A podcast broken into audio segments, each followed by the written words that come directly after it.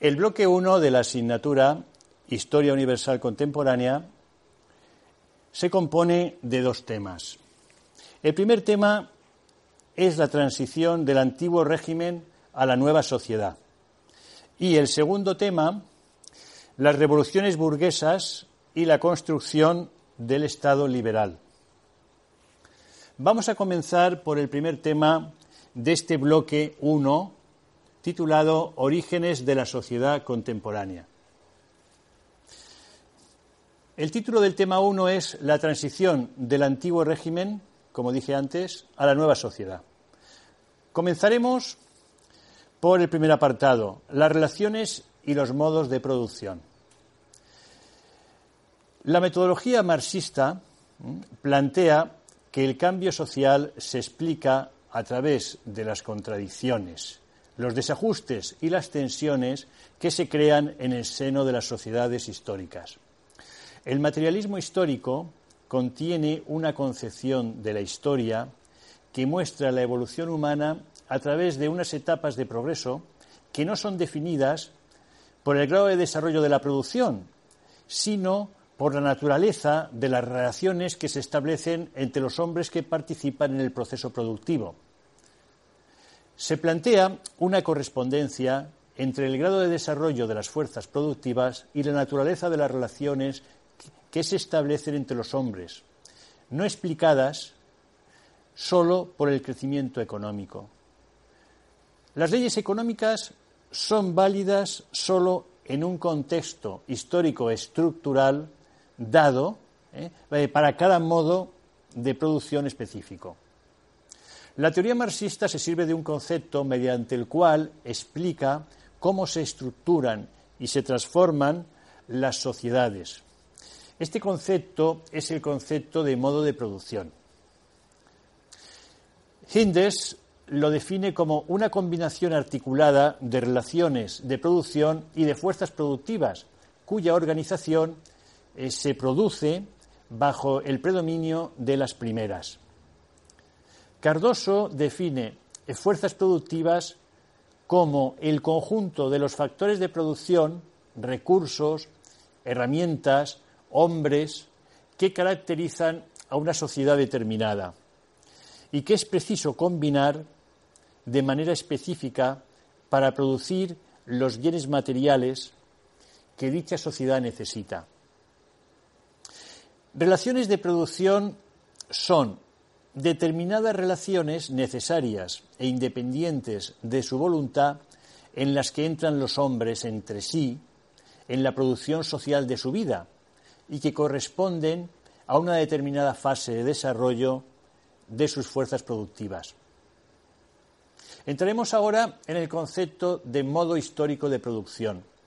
Los modos históricos de producción son el depredador, que podríamos llamar también eh, comunal o primitivo, el esclavista, el feudal y el capitalista. Por tanto, el modo de producción es una estructura global donde se integran eh, las capacidades y recursos materiales, técnicos y humanos de que dispone una sociedad para procurarse los medios de vida. Los lazos o relaciones sociales que ligan a los seres humanos para producir y, podríamos añadir, las expresiones jurídicas, políticas, ideológicas, culturales de que se dota una sociedad y mediante las cuales formaliza las relaciones sociales. De la definición se desprende, en primer lugar, eh, que se denomina fuerzas productivas y, en segundo, cuáles son las relaciones sociales de producción. Ambos constituyen la base de una sociedad y, por lo tanto, fundamentan la manera de vivir de los seres humanos de una época. Es decir, organizan la infraestructura de toda la sociedad. El tercer elemento constituye la superestructura plasmada en las instituciones políticas y jurídicas, filosóficas, cultura, religión, etc. Las fuerzas productivas son la relación que se establece entre la población y los medios tecnológicos y científicos puestos a disposición de la misma. Introducen un elemento cualitativo que aproxima este concepto al de capital humano. Por tanto, incluyen todos los medios e instrumentos de producción de que dispone una sociedad.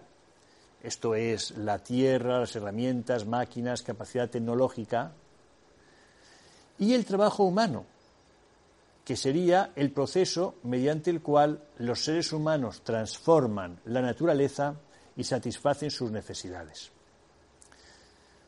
Las fuerzas productivas constituyen eh, la base humana, material y técnica de una sociedad. De entre ellas hay que destacar la fuerza de trabajo, ¿eh?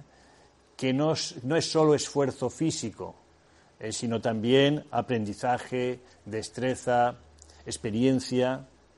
Ni es solo un esfuerzo individual, sino un proceso social, por lo que la organización social del trabajo multiplica su capacidad.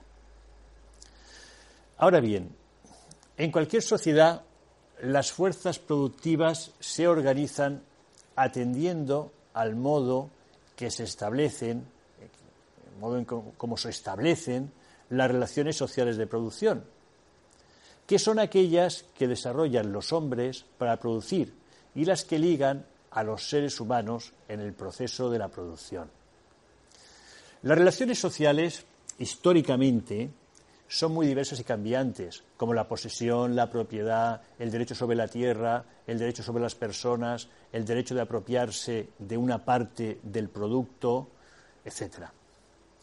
En otras épocas se fundamentaron en la propiedad de tierras y esclavos, en la explotación del trabajo esclavo. En la época feudal, en los derechos sobre la tierra y la servidumbre. En el capitalismo se basan en la propiedad privada de los medios de que se sirven para producir y en el trabajo asalariado. Así, los modos de producción se conciben como estructuras dinámicas eh, en cuyo caso o en cuyo seno eh, se crean los factores que permiten transformarlos. Estos factores son los avances que se operan en las fuerzas productivas, por ejemplo, avances técnicos, crecimiento de la población, en los cuales repercuten en las relaciones sociales y en las contradicciones derivadas de las relaciones sociales que afectan al sistema entero. En palabras de Marx, en su obra Contribución a la crítica de la economía política, palabras que transcribo y que serán objeto de comentario de texto como muchas otras eh, frases y documentos que aportaremos en este tema. En palabras de Marx, repito, literalmente, en la producción social de su existencia, los hombres establecen determinadas relaciones necesarias, independientes de su voluntad, relaciones de producción que se corresponden a, una determinada fase de desarrollo de sus fuerzas productivas materiales. El conjunto de estas relaciones de producción forma la estructura económica de la sociedad, la base real sobre la que se levanta la superestructura jurídica y política y a la que corresponden determinadas formas de conciencia social. El sistema de producción de la vida material condiciona todo el proceso de la vida social, política y espiritual. No es la conciencia del hombre lo que determina su existencia, sino, por el contrario, su existencia social la que determina su conciencia. Al llegar a un determinado desarrollo o una determinada fase de desarrollo, las fuerzas productivas materiales eh, de la sociedad chocan con las condiciones de producción existentes o lo que no es más que la expresión jurídica de esto, las relaciones de propiedad dentro de las cuales se han movido hasta allí. De formas de desarrollo de las fuerzas productivas, estas relaciones se truecan en trabas suyas y se abre así una época de revolución social. Al cambiar la base económica, se transforma más o menos lentamente, más o menos rápidamente, toda la inmensa superestructura erigida sobre ella. Cuando se estudian estas transformaciones, hay que distinguir siempre entre los cambios materiales operados en las condiciones económicas de producción y que pueden apreciarse con la exactitud propia, según Marx, de las ciencias naturales, y las formas jurídicas, políticas, religiosas, artísticas o filosóficas, ideológicas, en una palabra, en que los hombres cobran conciencia de este conflicto y lo ventilan. Bien, en función de esta metodología, que como indico claramente es una mera metodología, metodología social, vamos a distinguir diversos, el siguiente modo de producción. Histórico. Es el modo de producción esclavista. Este es el primer modo de producción basado en la explotación que aparece en la historia. Surge por la eh, descomposición del régimen de la comunidad primitiva. El modo esclavista de producción alcanzó su máximo desarrollo en la Grecia antigua y sobre todo en la Roma clásica. No todos los pueblos, sin embargo, han pasado por este modo de producción en su desenvolvimiento histórico. En el régimen esclavista, las relaciones de producción se basaban en la propiedad de los dueños eh, de esclavos eh, sobre los medios de producción y sobre los esclavos considerados como, pongamos entre comillas, instrumentos parlantes, sin derecho alguno y sujetos a explotación eh, cruel. El trabajo del esclavo que tenía un carácter abiertamente coercitivo, se aplicaba en gran escala en los latifundios y en la producción artesanal. El dueño disponía no sólo del trabajo, sino también de la vida del esclavo. En la época en que se forma el régimen esclavista, la sociedad se divide en dos clases fundamentales, los señores esclavistas y los esclavos. Para mantener el dominio de los primeros, se estructura un aparato de violencia y coerción, el Estado esclavista.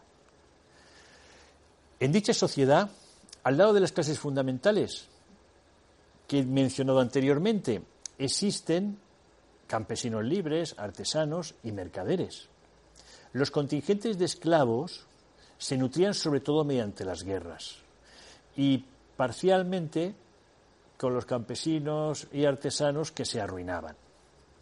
En lo fundamental, la economía presentaba un carácter cerrado, natural, pero aumentó la división del trabajo y el cambio, y ello dio origen a la producción mercantil. La explotación de una importante masa de esclavos creaba el plusproducto, lo cual permitió a la capa alta esclavista liberarse del trabajo físico en la producción material, trabajo que empezó a ser considerado como ocupación indigna de un hombre libre. Ya dedicarse esta clase alta al gobierno, a la política, a la ciencia y al arte. Surge de este modo la oposición entre el trabajo físico y el trabajo intelectual y nace asimismo la oposición entre la ciudad y el campo. El modo esclavista de producción era progresivo en comparación con el régimen de la comunidad primitiva, dado que la esclavitud hacía posible un mayor desarrollo de la producción. Sin embargo, eh, con el tiempo, el régimen esclavista se convirtió en un freno para el desarrollo de la sociedad, los esclavos no estaban interesados en el resultado de su labor. Bajo la esclavitud se empleaban solo instrumentos primitivos y la productividad del trabajo seguía siendo baja. Pasemos al siguiente modo de producción y sería el modo de producción feudal. Comenzaremos hablando del feudalismo, concepto importante y debatido. El feudalismo es el sistema social y económico dominante en Europa entre los siglos IX al XVIII. Esto es importante. Es un sistema social y económico. ¿eh? Por este sistema se entiende el régimen social, ¿eh? el, régimen social y político que caracterizó al mundo medieval. Relaciones feudo-vasalláticas, que son las que se establecían entre hombres libres con un vínculo de reciprocidad y de ayuda mutua, y que en algunos aspectos se mantuvo hasta el siglo XVIII. Relaciones señoriales las que se dan entre señores y campesinos y suponían diferentes formas de apropiación de la renta de la tierra. Desde el punto de vista material se apoya en una economía cerrada y autosuficiente, de predominio agrario y de baja producción, destinada a crear valores de uso y desde el punto de vista de, las relaciones sociales de producción se basa en la relación señor-siervo, servidumbre, que determina la manera de producir y que, al establecer vínculos de dependencia personal, da lugar a una fragmentación extrema del poder político, a una escasa movilidad social y una mentalidad dominada por lo religioso. Las relaciones básicas o las relaciones sociales, perdón, básicas del feudalismo eran muy diferentes de las capitalistas, lógicamente consistían en un conjunto de derechos y prerrogativas que tenían los señores feudales, la Iglesia y el rey, sobre la tierra y sobre los campesinos. Las principales prerrogativas eran el dominio directo sobre la tierra y la servidumbre, mediante la cual los señores sometían a los campesinos que trabajaban en sus dominios. Los campesinos, por su parte, estaban vinculados a la tierra de un señor, adscritos a ella, y además trabajaban una o varias parcelas de los dominios señoriales directos. De lo que producían los campesinos en sus tenencias, una parte la dedicaban al consumo de la familia y otra se la apropiaba el señor feudal mediante la extracción de rentas que se pagaban en trabajo, en especie o en dinero. La primera consiste en una prestación forzosa de trabajo, la segunda en la usurpación de una parte de la producción campesina, la tercera en la venta de una parte de la cosecha y la entrega limpia del dinero obtenido al Señor. Así pues, lo que condensa las relaciones sociales en el feudalismo son los mecanismos de apropiación de las rentas. Hay dos tipos de relaciones feudales. Relaciones feudo-vasalláticas, que son aquellas que se establecen entre hombres libres como vínculo de reciprocidad y ayuda mutua ayuda para manutención. La segunda, relaciones señoriales. Se establecen entre señores y campesinos y se caracterizan básicamente porque en ellas el señor permite que el campesino explote sus tierras a cambio de distintas prestaciones, tanto de tipo personal como de tipo material. Desde el punto de vista social, el sistema feudal se organiza bajo la figura del estamento. El estamento, vamos a denominarlo, a considerarlo un grupo social dotado de su propio estatuto jurídico y con su propia función dentro de la realidad social. La clásica división tripartita de la nobleza, clero y Estado llano va a quebrar porque van a nacer nuevos grupos sociales que no se ajustan a esta división. Al nacer otro nuevo grupo social, los artesanos, se rompe esta división tripartita. Se produce una consolidación de las ciudades como núcleo de producción y donde se ubicará el grupo emergente de los artesanos. Los gremios los podemos definir como aquellas organizaciones profesionales que agrupan a todos los artesanos de un oficio en una misma corporación, reconocida por la autoridad.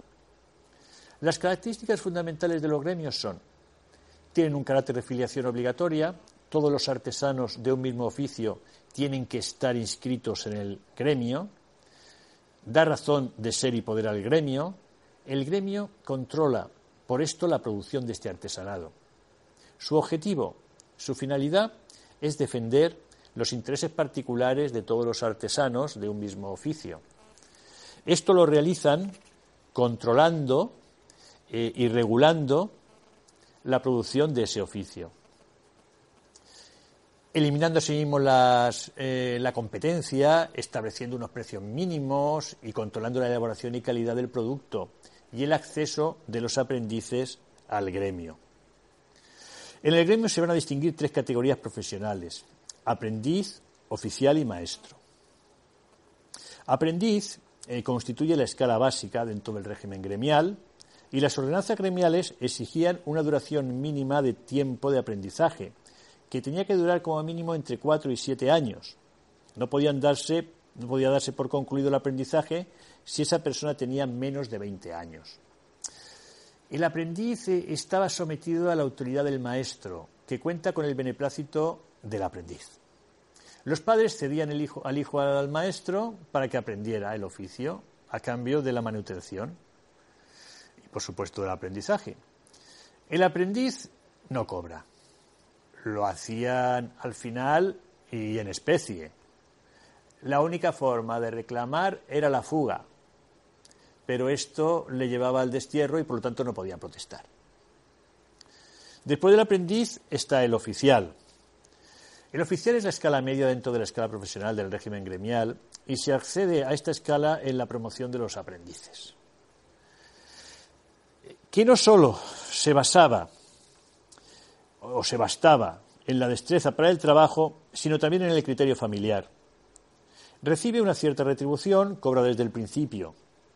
La importancia del oficial es que nos vamos a encontrar con personas con una importante eh, cualificación profesional y que para ascender eh, a maestro debían de demostrarla fehacientemente mediante unas pruebas el maestro. Bien, eh, los, maestros, son productores independientes que gozan de amplias facultades sobre los que trabajan para ellos.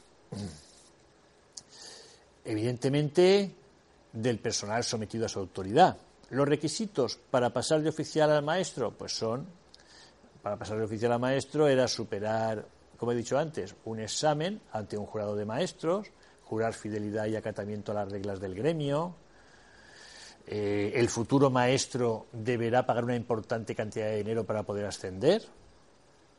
En muchas ocasiones los oficiales estaban empeñados eh, con sus maestros. Los primeros conflictos laborales son estos. Los oficiales trabajaban, pero los maestros no les hacían la credencial. El conflicto viene con la retención de estas credenciales. Por lo tanto, hay un esbozo de lucha, ¿eh? de conflicto, ¿eh? de intereses, de dominación. Bien, como habéis visto, el feudalismo, que definía anteriormente como un régimen social, eh, fundamentalmente de base social y económica, pero también político, por las relaciones que señalé antes, señoriales y de vasallaje, se basa fundamentalmente como lo fue el esclavismo, en una economía extractiva. Recientemente han surgido muchos libros eh, sobre este tipo de cuestiones económicas y sociales. Es, cierto, eh, estos, estos modos de producción se basan en la extracción, en la extracción de rentas, para que un grupo social, para que una élite reciba y perciba estas rentas e intenta, que e intenta mantener a su vez una superestructura política, unas estructuras de poder intocables. Esta economía extractiva impide el progreso social, impide el avance de la, de la innovación, impide el avance de la democratización en la sociedad, eh, crea un sistema extractivo de castas, eh, podríamos decir.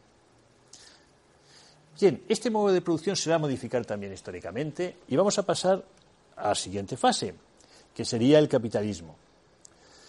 Las formas capitalistas como dice Josep Fontana, no nacen ni se desarrollan de súbito, sino que comienzan apareciendo en los poros de la sociedad feudal, coexisten largamente con ella y solo se imponen por completo cuando las relaciones feudales dejan de ser eficaces y se hace necesario arrumbarlas.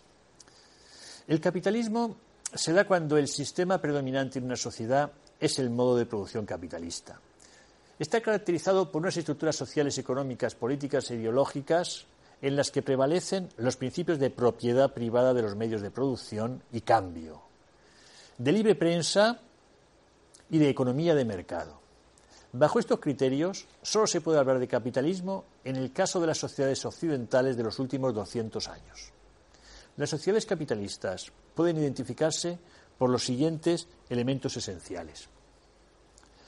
Existencia de un grupo social, los capitalistas, poseedor de los medios de producción y recursos naturales básicos para el desarrollo productivo.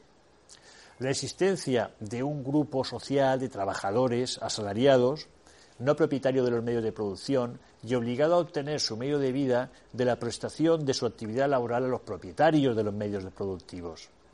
Al no tener acceso directo a la producción, están obligados a convertir su capacidad de trabajo en una mercancía para vender en el mercado de compraventa de mano de obra, sujeta a relaciones de empleo de cada momento.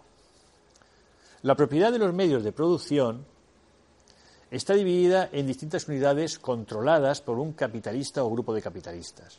Cada unidad de capital es autónoma y rivaliza con las otras para obtener una mejor situación en el reparto del producto social. La coordinación de cada unidad de capital con las demás se realiza a través del mercado. En resumen, podemos definir el capitalismo como un modo de producción basado en la explotación del trabajo asalariado. Las relaciones de producción capitalistas se basan en dos aspectos fundamentales. En primer lugar, los medios que sirven para producir mercancías, es decir, lo que llamamos de modo genérico capital, tierras, instalaciones, fábricas, dinero para invertir en la producción, son predominantemente de propiedad privada, sea individual o sea colectiva, sociedades anónimas, por ejemplo. Además, la propiedad sobre estos medios se concentra en una clase social distinta del resto de la sociedad, que recibe el nombre de burguesía. En segundo lugar, el sistema predominante para producir es el trabajo asalariado. El proletariado, que no tiene ningún tipo de propiedad sobre los medios de producción, se ve obligado a trabajar en las propiedades que posee la burguesía. El proletariado ha de vender su fuerza de trabajo para vivir, con lo que el trabajo deviene en una mercancía más, una mercancía que, como todas, tiene un precio, el salario, que se regula, si no interviene el Estado, por la ley de la oferta y la demanda, lo que David Ricardo denominó la ley de bronce de los salarios. Bien, vamos a terminamos así la primera pregunta importante de este tema 1. Vamos a pasar a la segunda pregunta importante, que es la sociedad del antiguo régimen. Vamos a definir brevemente porque este es un concepto que ya conocemos. ¿Qué es el antiguo régimen? Muy brevemente. El antiguo régimen es un sistema político, social y económico por el cual una minoría privilegiada, nobleza y clero, ostenta todos los cargos públicos y no paga impuestos, mientras que la inmensa mayoría de la población el tercer estado paga los impuestos y no goza de ningún tipo de privilegio. En lo político se dan las monarquías absolutas. El rey tiene un poder absoluto, aunque en el siglo XVIII esté influido por las ideas de la Ilustración, despotismo ilustrado, y solo busca el bienestar de sus súbditos. En lo económico, la burguesía es el verdadero motor de la economía. Tiene el poder económico, pero aspirará a tener el poder político. Y eso solo se puede conseguir por la fuerza, la revolución. El antiguo régimen se da en Europa durante la Edad Moderna, es decir, en los siglos XVI, XVII y XVIII. Durante estos tres siglos todavía perviven, sobre todo en lo social y económico, muchos rasgos propios de la Edad Media. Su fin llegará con las revoluciones liberales o burguesas y con la revolución industrial, y tras él se inicia el régimen liberal y la edad contemporánea. Vamos a ver cómo era la Europa, brevemente, la Europa del antiguo régimen, en, en el aspecto político. Desde finales de la Edad Media, muchos reyes europeos han unificado sus reinos y el poder real se ha fortalecido. A lo largo del siglo XVI se dará lo que se llama la monarquía autoritaria. El rey tiene un poder muy fuerte y se apoya en todas las instituciones del Estado, ejército, burocracia, diplomacia. En el XVII, el poder del rey se fortalece todavía más y se da la monarquía absoluta. El poder real prácticamente no tiene límites e incluso algunos eh, teóricos justifican este poder eh, diciendo que proviene de Dios y que el rey es el representante de Dios en la tierra. La monarquía absoluta es querida por Dios. En el siglo XVIII, el siglo de la razón, la manera de justificar el poder de los reyes ya no es a través de la religión, sino a través de teóricos que dicen que el rey gobierna por un pacto con sus súbditos. La idea de la Ilustración influirá en los reyes y el objetivo de su gobierno será satisfacer las necesidades del pueblo. Todo para el pueblo, pero sin el pueblo. Pero no nos engañemos, el poder del rey sigue siendo igual de absoluto que en la etapa anterior. Es también en el siglo XVIII y con la Ilustración cuando surgen las ideas que a la larga acabarán con ese poder absoluto del rey y que serán la base de las revoluciones liberales la idea de, del Parlamento, ¿eh? el parlamentarismo, la, la división de poderes, la democracia, la igualdad de los hombres. Como prototipo de rey absoluto siempre se pone como ejemplo a Luis XIV de Francia, el rey Sol. ¿eh? Su poder se basaba en la recaudación de impuestos y con esos impuestos financiaba su gobierno personal, un ejército poderoso, un cuerpo diplomático en los países extranjeros. La justicia se hacía, como todos sabéis, en su nombre y con el dinero público se pagaba a los jueces también, lógicamente. En apariencia no había nada que no escapara a su control. Era tal su poder que él mismo se identificaba con el Estado. Hay recordar la frase de El Estado soy yo. En vísperas de la Revolución Francesa reina en Francia Luis XVI, monarca que sigue siendo absoluto, pero contra su absolutismo se van a levantar los revolucionarios. Pero en realidad había cosas que escapaban a su control.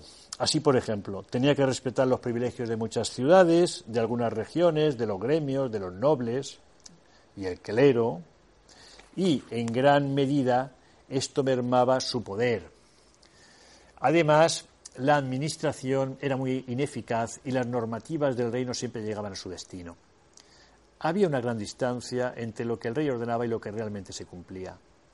Por si fuera poco, las comunicaciones en Francia en esta época eran malas si las comparamos con las de épocas posteriores y las órdenes tardaban mucho en llegar a su destino. Desde la Edad Media, los reyes de toda Europa utilizan una asamblea que les asesora en la aprobación de leyes, la aprobación de impuestos. Y en estas asambleas eh, están representados los tres estamentos. En Inglaterra se llama Parlamento, en España Cortes, en Alemania Dieta y en Francia Estados Generales. En Inglaterra, esta asamblea tendrá una gran importancia y llegará incluso a quitar poder político al rey. ¿eh? Y ya a finales del siglo XVII se convierte el país en una temprana monarquía parlamentaria. En el resto de Europa casi no se convocan y su poder es débil frente al absolutismo monárquico. En Francia, la última vez eh, que se reunieron en los estados generales antes de la Revolución Francesa fue en 1614. Era una institución sin peso alguno. La representación de los tres estamentos era desigual. Los miembros del tercer estado tenían más delegados, casi todos burgueses, pero las votaciones eh, no eran por personas, sino por estamento. Y al tener cada estamento un voto, la Iglesia y la nobleza votaban juntas y dominaban la asamblea. Hablaremos de ello en, los inicios de la Revolución Francesa. Otro aspecto es la Europa del antiguo régimen en lo económico. la economía de estos siglos está prácticamente anclada en la Edad Media. Aunque se ha producido algún avance técnico, las condiciones no son muy distintas de la época medieval. Agricultura extensiva, rotación de cultivos, organización gremial. Y frente a esto empiezan a aparecer algunas formas de capitalismo en manos de la burguesía, que, que en algunos lugares, como Inglaterra, va a tener una gran importancia. La agricultura sigue siendo la base de la economía y la posesión de la tierra se sigue considerando un prestigio social. Entre el 80 y el 90% de las tierras seguían estando en manos de los estamentos privilegiados, clero y nobleza, que lógicamente eh, no las cultivaban, ¿eh? se las entregaban a los campesinos a cambio de una renta fija y ellos vivían realmente de esas rentas, sin interesarles para nada la productividad de las tierras y la mejora y el aumento de la producción a través de inversiones. Una excepción es el noble inglés. Es importante esto que vamos a comentar. El noble inglés que invierte dinero en sus tierras consiguiendo una mayor rentabilidad. Se trata de una mentalidad claramente capitalista. Por si fuera poco, las técnicas casi no habían cambiado desde la Edad Media. Se seguía dando la rotación trienal y el barbecho, con lo cual una tercera parte de la superficie eh, no se utilizaba. Además, aunque cada campesino tenía su parcela en cada una de las tres partes que rotaban, no había límites entre ellas. Todas se cultivaban juntas por la comunidad y los beneficios se repartían entre el número de propietarios a partes iguales. Era el sistema de campos abiertos, u open field. Por supuesto, los resultados eran escasos y cuando venía una serie de malas cosechas, se producían hambrunas que diezmaban la población, población que por otro lado crecía muy lentamente. Por si fuera poco, las malas comunicaciones eran las causantes de que no existiera un mercado nacional integrado y cada comarca vivía de una manera autárquica. Para sobrevivir, producía de todo sin depender para nada del exterior. De este panorama tan sombrío solo escapaba Inglaterra, como veremos más adelante.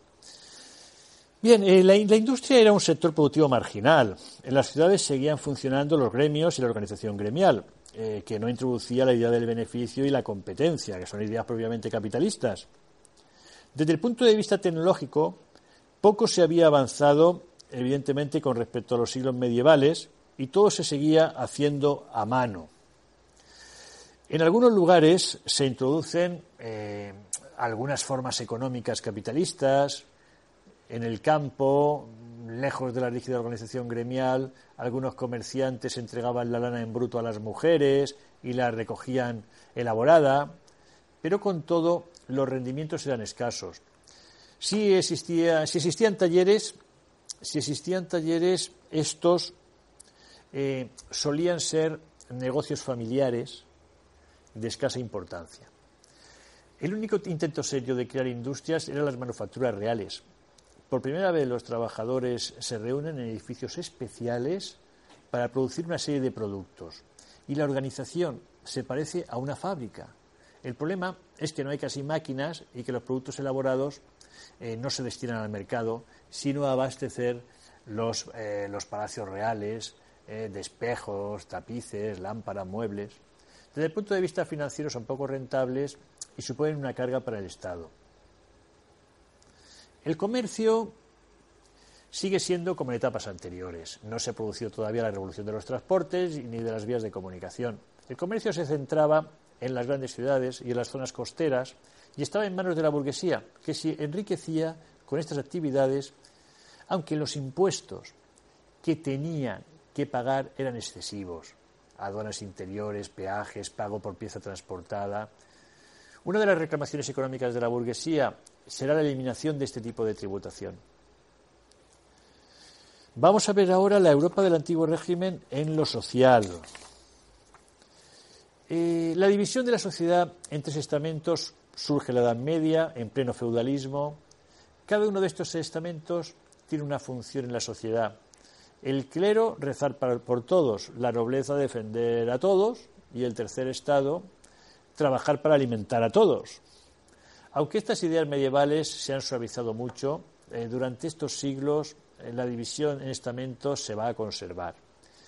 Dos de estos estamentos, la nobleza y el clero, se denominan privilegiados porque no pagan impuestos, son dueños de la tierra y acaparan los cargos públicos. tienen a gala no trabajar. ¿Eh? Por el contrario, el tercer estamento, el tercer estado, podríamos llamar la clase trabajadora, y dentro de esta clase podríamos distinguir la burguesía y el campesinado, eh, pagan fuertes impuestos, no son dueños de tierras y son los que generan riqueza y sobre los que se asienta el Estado. El Estado vive de los impuestos que recauda la clase trabajadora, simplificando lógicamente. El nacimiento es el que marca a qué estamento se pertenece. Y el pase de un estamento a otro es muy difícil. La movilidad social es muy rígida. Como veis, volvemos sobre la idea. Se trata de una economía extractiva, una economía que exprime los recursos de la sociedad a favor de una casta ¿eh? que absorbe, que ejerce un poder, que impide el desarrollo y la transformación de esa sociedad. Aparte de la nobleza, como mencionamos anteriormente, está el clero. El clero, el clero realmente constituye lo que se llamó el primer orden, ¿eh? el primer orden de la sociedad. Forman parte de la clase privilegiada, ya que son muchos los privilegios que conserva. Leyes propias, derecho a administrarse justicia escapando a los tribunales reales, exención tributaria, no pagan impuestos, eh, de manera voluntaria entregan al rey una cantidad simbólica al año. Al ser letrados acaparan muchos cargos públicos a través de las donaciones de los reyes, los nobles y el pueblo llano han formado un enorme patrimonio que no paga impuestos, lo que hemos denominado manos muertas. Se encargan de la enseñanza, reproduciendo su forma de ver la sociedad. Una sociedad desigual. A menudo el clero tiene lazos muy importantes con la nobleza. Los hijos segundones de los nobles ingresan en la Iglesia en calidad de obispos. En cuanto a su relación con la monarquía, es una relación doble.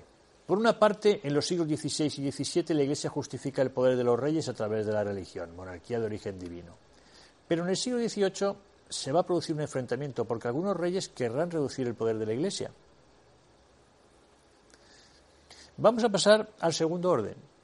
Si tomamos como modelo la sociedad estamental francesa. El segundo orden es la nobleza. Junto con el clero y tomando como referencia a Francia, forma el 2% de la población y poseen más del 70% de la tierra. Aunque en la Edad Media su función era exclusivamente militar, en esta época se han refinado y muchos han abandonado las armas. Además de la exención de impuestos, gozan de otros privilegios, derecho a llevar espada, eh, en sus tierras a veces administran justicia y en algunos casos dictan penas de muerte, ocupan cargos públicos en la corte. En cuanto al origen de la nobleza, añadamos que se puede llegar al estamento nobiliario por dos vías, o bien por nacimiento, nobleza de sangre, o bien por ser ennoblecido por el rey para agradecer los servicios al Estado, ¿eh? la nobleza de servicio. Entre sus miembros hay notables diferencias. No es lo mismo un duque que un miembro de la baja nobleza, que a menudo se muere de hambre, aunque, eso sí, goza de prestigio social. El tercer estado forma el estamento no privilegiado. Es la gran masa trabajadora y la que paga impuestos al rey. Entre sus miembros hay grandes diferencias. En la ciudad, en general, eh, las ciudades mm, escapan eh, al control y a la influencia de los nobles. Están habitadas por burgueses y artesanos, eh, si bien solo burgueses los que suelen tener el poder político urbano. La burguesía es el grupo social más potente desde el punto de vista económico. Se dedican a las finanzas, al comercio y son los dueños eh, de talleres y manufacturas. Dentro de la burguesía podemos distinguir entre la alta, la media y la baja burguesía. La alta estaría formada eh, por los grandes banqueros, ricos comerciantes, la media por profesionales liberales, médicos, abogados y la baja principalmente por los dueños de pequeños negocios. Desde el punto de vista económico tienen todo el poder y aspirarán a conseguir también el poder político. La máxima aspiración de un burgués es lograr el ennoblecimiento. Eso se producirá o bien al servicio del rey o bien comprando el título nobiliario o casándose con miembros de la nobleza arruinada. Pero en las ciudades vive también una masa enorme de asalariados. Son las masas populares, artesanos, asalariados, vagabundos, que van a depender desde el punto de vista económico de la burguesía. La burguesía, fuera de la ciudad, no tiene prácticamente representación política en el antiguo régimen. En el campo, en el campo, que es una parte también eh, del tercer estado, vive entre un 85 y un 90% de la población. La sociedad del antiguo régimen es una sociedad eminentemente agraria y hasta que no se produzca la revolución agrícola e industrial no se va a producir el éxodo a las ciudades. Dentro del campesinado hay grandes diferencias. Algunos, los menos, son dueños de la tierra que trabajan. Otros son aparceros y trabajan las tierras de otros a cambio de la mitad de la cosecha. La mayoría trabaja las tierras del clero o de la nobleza a cambio de una elevada renta que, en caso de malas cosechas, les impide casi eh, sobrevivir. Otros son jornaleros, dueños exclusivamente de sus manos. Por si fuera poco, además de la renta, la mayoría tiene que pagar el diezmo a la Iglesia, un 10% de la cosecha, para agradecer a Dios los beneficios. ¿eh? Los nobles y el rey imponen también a sus campesinos otros impuestos sobre diversos productos, tallas, gabelas, pago por utilizar un horno o un puente. Como vemos, soportan, una, una fuerte presión fiscal. La situación es crítica cuando hay malas cosechas y no se pueden pagar los impuestos. Entonces el Estado no recauda y además los campesinos se mueren de hambre. Es lo que pasó en Francia a partir de 1760 y en parte lo que, lo que originó la revolución. La escasa producción y escasez de alimentos y la llegada de malas cosechas originan hambre y estancamiento de la población. Eso en el antiguo régimen se conoce como crisis de subsistencia. Y era algo cíclico, se repetía de cuando en cuando. La tercera pregunta importante de este tema 1 sería la transición del feudalismo al capitalismo. Por transición del feudalismo al capitalismo se entiende el paso del modo de producción feudal al capitalista. La transición consiste en el análisis de la desintegración del feudalismo y la aparición del capitalismo. Para la sociedad europea, su cronología comprende aproximadamente la etapa que media entre los siglos XVI y XIX. El asunto es polémico. Ha desatado dos debates historiográficos, eh, conectados entre sí. Por un lado, el debate propiamente de la transición. Por otro lado, el debate sobre las causas de la dinámica histórica de la sociedad feudal europea. Así, eh, Dove, Tajassasi y Hilton consideran que el elemento motor de la transición al capitalismo estriba en las contradicciones internas de la sociedad feudal. Suisi entiende que el comercio fue la fuerza impulsora. Finalmente, Postan y Leroy Ladurie ponen su acento en la relación entre población y economía como la fuerza motriz de los cambios de la sociedad feudal. Quizá eh, lo mejor sea avanzar algunas posiciones eh, susceptibles eh, de discusión. La primera concierne a la Universidad del Feudalismo.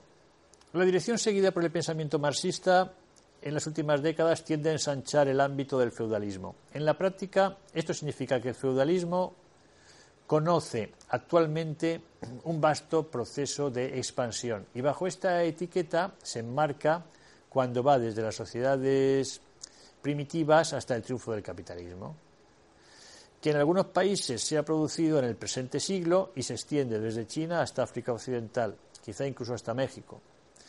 Sin compartir necesariamente eh, la idea de que sea por completo justificable esta visión amplia del feudalismo, no por ello deja de ser cierto que se trata de una formación social eh, sumamente extendida y también lo es que la forma precisa que adopta varía considerablemente de un país a otro. La forma más próxima a la versión europea plenamente desarrollada es sin lugar a duda, sin lugar a dudas, eh, la que se dio en Japón, eh, mientras que en otros países el paralelismo es bastante menor. Y en otros los elementos feudales son meros integrantes de una sociedad eh, constituida, notablemente distinta. Otra cuestión susceptible de análisis es, bajo tales circunstancias, parece pues muy claro que es difícil admitir el supuesto de una tendencia universal del feudalismo a transformarse en capitalismo. Lo cierto es que, de hecho, solo sucedió en una región eh, muy concreta del globo. El capitalismo surge en Europa Occidental y parte del área mediterránea. Es admisible discutir sobre si en otras áreas concretas, por ejemplo en Japón y en ciertas partes de la India, pudo haber llegado a completarse una evolución de este tipo, exclusivamente con el concurso de las fuerzas sociales internas, en el supuesto de que su desarrollo histórico no se hubiera visto interrumpido por la intromisión de las potencias capitalistas e imperialistas occidentales. También puede discutirse hasta dónde han llegado en tales áreas las tendencias hacia el capitalismo. El capitalismo triunfó plenamente en una y solo una parte del mundo, y esta región transformó después al resto del planeta. En consecuencia, lo primero que debemos explicar es qué razones específicas hicieron que dicha transición se produjera precisamente en la, en la región europea mediterránea y no en otra parte. Todo lo anterior no significa que deba resolverse el problema en términos estrictamente europeos. Por el contrario, es evidente que en diferentes momentos históricos las relaciones entre Europa y el resto del mundo fueron decisivas, como ha puesto de manifiesto Gordon Child. En los mismísimos comienzos de la historia europea, las vinculaciones económicas con el próximo Oriente eran importantes. Y esto siguió siendo cierto en los inicios de la historia feudal europea, cuando la nueva economía de los pueblos bárbaros se asentó sobre las ruinas del antiguo imperio greco-romano. Las vinculaciones son aún más obvias en los primeros pasos del capitalismo europeo, cuando la conquista de la explotación colonial de América, Asia y África, ¿eh? así como de ciertas partes de Europa Oriental, posibilitó la acumulación primaria de capital en el área donde acabó triunfando. Dicha área comprende partes de la Europa mediterránea, central y occidental, ¿Eh?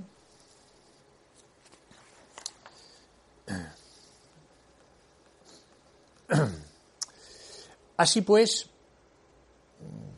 la transición del feudalismo al capitalismo es un proceso largo y en modo alguno uniforme, que comprende como mínimo cinco o seis fases. La discusión de tal transición ha girado básicamente alrededor del carácter de los siglos situados entre los primeros signos indiscutibles de bancarrota feudal y el triunfo definitivo del capitalismo a final del siglo XVIII. Si dicho análisis es correcto, parece necesaria la existencia de una contradicción fundamental en esta particular forma de sociedad que siempre avanza más allá en el camino que conduce a la victoria del capitalismo. Su naturaleza, la de esta contradicción, nunca ha sido aclarada de forma satisfactoria. La transición del feudalismo al capitalismo no es un proceso simple en el que los elementos capitalistas inmersos dentro del feudalismo se fortalecen hasta que tienen la potencia necesaria para romper en pedazos el caparazón feudal. Como hemos visto en una y, una y otra vez, en el siglo XIV y probablemente también en el XVIII, una crisis feudal también implica a las capas más avanzadas de la burguesía que se desarrollan en su seno. De ahí que se produzca un aparente retroceso. El progreso prosigue o se reanuda en otras partes, hasta entonces más atrasadas, como el caso de Inglaterra. Y la última reflexión. ¿Hasta qué punto este cuadro de una sustitución gradual del feudalismo por el capitalismo puede aplicarse a regiones situadas fuera del corazón del desarrollo capitalista? Solo de forma muy reducida. Eh, de hecho, ¿eh? debe admitirse que se observan ciertos signos de desarrollo comparable bajo el mundo bajo el impulso del mercado mundial a partir del siglo XVI. Quizá un buen ejemplo lo constituya el fomento de las manufacturas textiles en la India. Pero en cuanto concierne a la tendencia opuesta, la de que las zonas que estuvieron en contacto con las potencias europeas y cayeron bajo su órbita de influencia se convirtieron en economías y colonias sometidas a Occidente, hay algo más ¿eh? Eh, que meras impresiones. De hecho, gran parte del continente americano vino a caer en economías esclavistas al servicio de las necesidades del capitalismo europeo. Y una muy amplia porción de África quedó hundida económicamente a causa del comercio de esclavos. Amplias áreas de Europa Oriental recayeron en economías neofeudales por razones muy similares. Incluso el leve y temporal estímulo que pudo proporcionar aquí y allá el desarrollo de la agricultura y la industria mercantil vinculada al surgimiento del capitalismo europeo se vio frenado de inmediato por una deliberada desindustrialización de las colonias y semicolonias tan pronto fueron consideradas como posibles competidoras frente a la producción de la metrópoli, o incluso, como en el caso de la India, cuando se limitaron a intentar el abastecimiento de su propio mercado en lugar de recurrir a importaciones procedentes de la Gran Bretaña.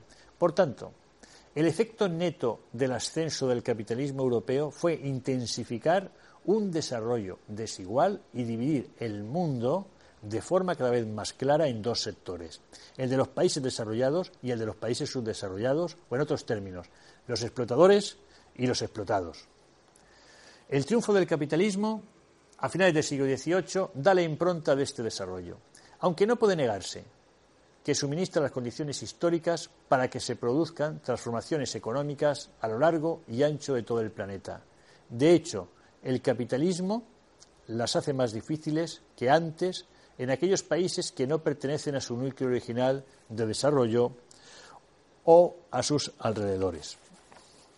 El último punto que vamos a tratar en este tema es la primera revolución industrial, Hablaremos del concepto y las características. La expresión revolución industrial se refiere al conjunto de transformaciones económicas basadas en la aplicación de la máquina a la producción, que promovieron un enorme crecimiento en los diversos sectores de la economía. Se considera no como un acontecimiento puntual, sino como un proceso que se inició en Gran Bretaña durante el siglo XVIII y se extendió en Europa Occidental. Fundamentalmente también la Europa, llamémosla continental. Y también, por supuesto, Estados Unidos y Japón a lo largo del siglo XIX. Los historiadores actuales han destacado la existencia de un periodo previo en el que se dan unas condiciones que explican el inicio de dicho proceso, al cual denominamos protoindustrialización. Este conjunto de transformaciones acabará con las sociedades predominantemente agrícolas y en las que perviven estructuras señoriales para dar paso a un capitalismo burgués con un marcado predominio urbano. Las principales características de las nuevas sociedades son la modernización de la agricultura, los cambios demográficos sociales, el surgimiento de un capitalismo industrial. Vamos a analizar en primer lugar, el caso británico. La revolución industrial se gestó en una situación favorable. Mercado supralocal, iniciativas empresariales, desarrollo tecnológico, gran movilidad de capitales.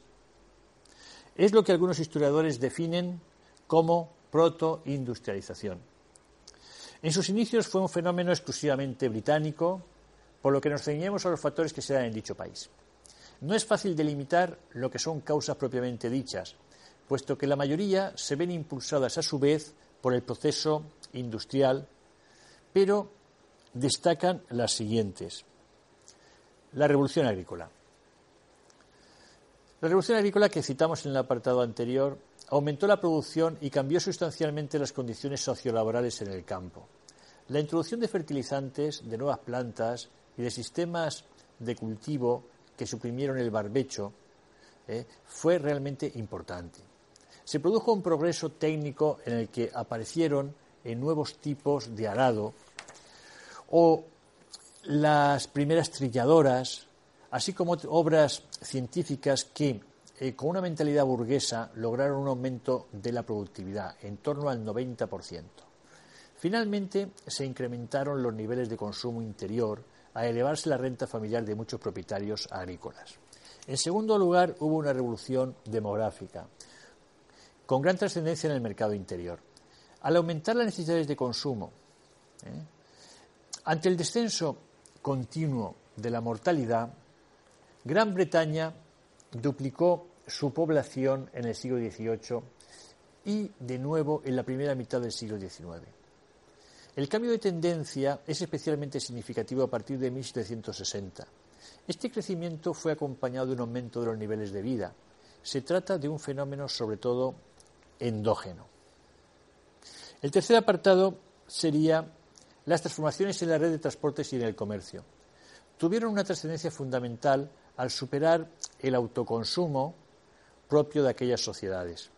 Desde mediados del siglo XVIII se mejora y aumenta la red de carreteras, de canales fluviales y puertos marítimos, dando facilidades para la iniciativa privada. Ya empezado el proceso industrial, la aparición del ferrocarril eh, supondrá un notable impulso para las comunicaciones terrestres y el comercio interior. El desarrollo del comercio exterior en el siglo XVIII fue un factor clave, pues además de los beneficios que generó, permitió la importación de materias primas necesarias y la exportación de los productos industriales. Otro aspecto importante es la organización y expansión de una red bancario-financiera. Desde mediados del siglo XVIII comienzan a florecer un gran número de instituciones bancarias, muchas de tipo familiar, que pudieron emitir billetes. Hasta 1844, cuando esta actividad es monopolizada por el Banco Central. Esto dinamizó la circulación monetaria y canalizó el ahorro hacia las inversiones. Si bien no se solían conceder créditos a largo plazo, y muchos empresarios tuvieron que autofinanciarse en un primer momento. Como veis, son avances que están contrarrestando, que están limitando esta economía extractiva de la que os hablaba anteriormente, esta economía extractiva a base del feudalismo y del antiguo régimen. Finalmente, no podemos olvidar que el marco político sistema parlamentario favoreció generalmente a los intereses privados, lo cual promovió una tendencia hacia el librecambismo, salvo en momentos concretos como las guerras napoleónicas y el bloqueo continental. Otro aspecto importante del caso británico es el crecimiento de la industria. Empecemos por la industria textil. En este sector el algodón, el algodón desplazó paulatinamente a la tradicional industria lanera doméstica. Gran Bretaña favoreció las plantaciones algodoneras en las colonias, arruinando la industria artesanal. ¿Por qué? Porque esta industria artesanal le podía hacer competencia, como era el caso eh, de la India. Este progreso industrial eh, se vio apoyado por el aumento del consumo interno, ya que las exportaciones masivas fueron posteriores y por una intensa concentración geográfica, principalmente en la región de Lancashire, Manchester y Liverpool, donde ya existía una industria artesanal. Pero el aspecto más trascendental fue la revolución tecnológica en el sector de la producción de hilo y donde se consiguió un hilo de mayor calidad o se abarataron costos con la introducción de nuevas máquinas como la Jenny de Hargraves, Waterframe de Arwright y la Mule de Crompton, hasta llegar a la utilización del vapor, eh, self-acting o self-actinas. Pese a ello, la industria artesanal coexistió eh, con la moderna hasta la implantación masiva de telares mecánicos a partir de 1830. Y la producción británica fue así de mayor calidad y en aumento constante en relación con la vecina Europa, generando importantes beneficios empresariales debido también a los bajos salarios del momento. Consideremos también el sector siderúrgico en Gran Bretaña. Los principales descubrimientos son del siglo XVIII. Fundición de hierro con carbón mineral, Darby, 1709, o método de pudelación que obtiene un hierro más fuerte, Onion y Cort, en 1784. Sin embargo, siguieron eh, persistiendo las forjas tradicionales y estos avances tardaron en imponerse debido a una escasa demanda. Así, su importancia fue relativa hasta 1830, cuando la demanda generada por la construcción de la red ferroviaria lo dinamizó, llegando a ser el más importante. La nueva industria se concentró cerca de las minas de carbón, siendo las regiones más destacadas las de los Midlands, Birmingham, sur de Gales, Cardiff y Bristol, y Northumberland, Newcastle, y sur de Escocia, Glasgow. Por último, la máquina de vapor, Watt partió de estudios realizados a finales del siglo XVII para construir una máquina que será la base de la industrialización por su aplicación a todos los sectores, textil, siderúrgico y transportes. La fabricación de estas máquinas se aceleró a pasos gigantescos. Si en 1800 había en funcionamiento unas 500, 30 años más tarde ya se utilizaban 15.000. La tecnología fue secreta y se vendían al extranjero pocas unidades en los inicios de la industrialización del continente. En este desarrollo industrial se pueden destacar dos fases. La primera de 1750 a 1830, en que se producen las transformaciones básicas, la máquina de vapor de Watt y los grandes inventos mecánicos en los sectores textil y siderúrgico, y el más dinámico en el sector textil.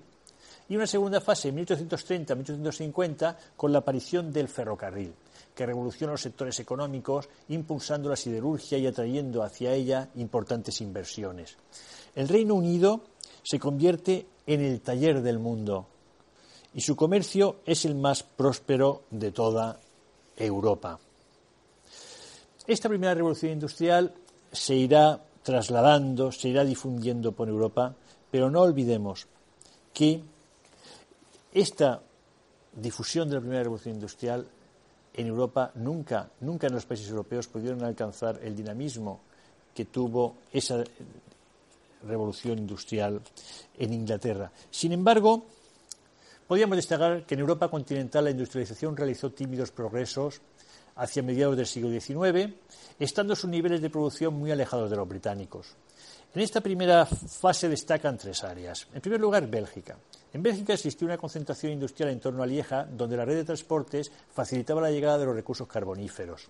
La fabricación de hierro colado no solo satisfizo las necesidades del mercado interior, sino que pudo exportarlo a través del puerto de Amberes, que a su vez actuó de intermediario con la región alemana de Renania. En la creación de la banca belga, Société Générale, en 1830, año de su independencia, impulsó la industrialización al permitir inversiones en los distintos sectores, especialmente el textil y el ferroviario. Además, consiguieron el monopolio del zinc europeo mediante la adquisición de minas fuera de su territorio nacional. En segundo lugar, Francia. La, industrialización fue lenta, experimentando un impulso a partir del Segundo Imperio, 1851 a 1870. Anteriormente hubo algunos núcleos aislados, los principales impedimentos a este proceso fueron la Revolución Francesa al consagrar el reparto de la tierra entre los campesinos, lo que provocó una, eh, eh, una escasa capitalización del campo y una inferior emigración a la ciudad. En segundo lugar, la natalidad fue más baja que la británica y, por tanto, el crecimiento de la población. Por ello, la demanda de productos industriales fue menor, a lo que vino a sumarse que los mayores consumidores fueron las altas clases sociales, no llegándose a producir una masificación de la producción. Por otra parte, la oferta de mano de obra en las fábricas también fue inferior. El Banco de Francia no favoreció la inversión industrial, canalizando sus recursos hacia negocios seguros, frecuentemente en el extranjero. Finalmente, el Estado fue marcadamente intervencionista frente a la tendencia liberal de los británicos. Por último, los territorios alemanes. El área alemana fue un conglomerado de estados independientes hasta la segunda mitad del siglo XIX, lo que dificultó en esta primera etapa el proceso de industrialización. El primer despegue se produjo con la unión aduanera, el Zollverein, de la mayor parte de los estados alemanes, que se inicia en 1834. Esta fomentó la expansión ferroviaria que impulsó la industria siderúrgica y de bienes de equipo. Pronto construyeron sus primeras locomotoras, gracias también a la modernización y especialización de las universidades. Asimismo, eh, fue vital la existencia de importantes reservas de carbón y hierro en las regiones de Ruhr, Sarthe y Silesia. Es en ellas donde comienza la incipiente concentración industrial. Con esto hemos llegado al final del tema 1, que es la parte la primera parte del, del bloque uno de la asignatura que es Orígenes de la Sociedad Contemporánea.